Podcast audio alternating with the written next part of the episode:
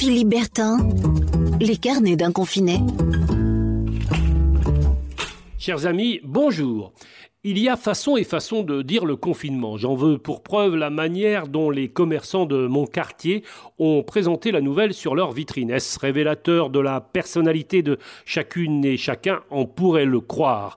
Comme Cyrano de Bergerac parlait de son nez, les vitrines fleurissent de petits mots aux expressions imagées et révélatrices du tempérament des uns et des autres. Un exemple.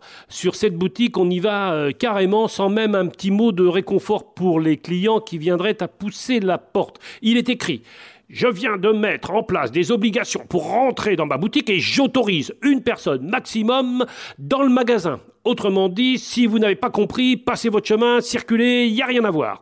Ailleurs, un autre exemple, celui-là euh, plus administratif. J'ouvre les guillemets. Naturellement et avec respect, nous appliquons les consignes du gouvernement pour tenter d'endiguer l'épidémie de coronavirus. Nos magasins resteront donc fermés jusqu'à nouvel ordre.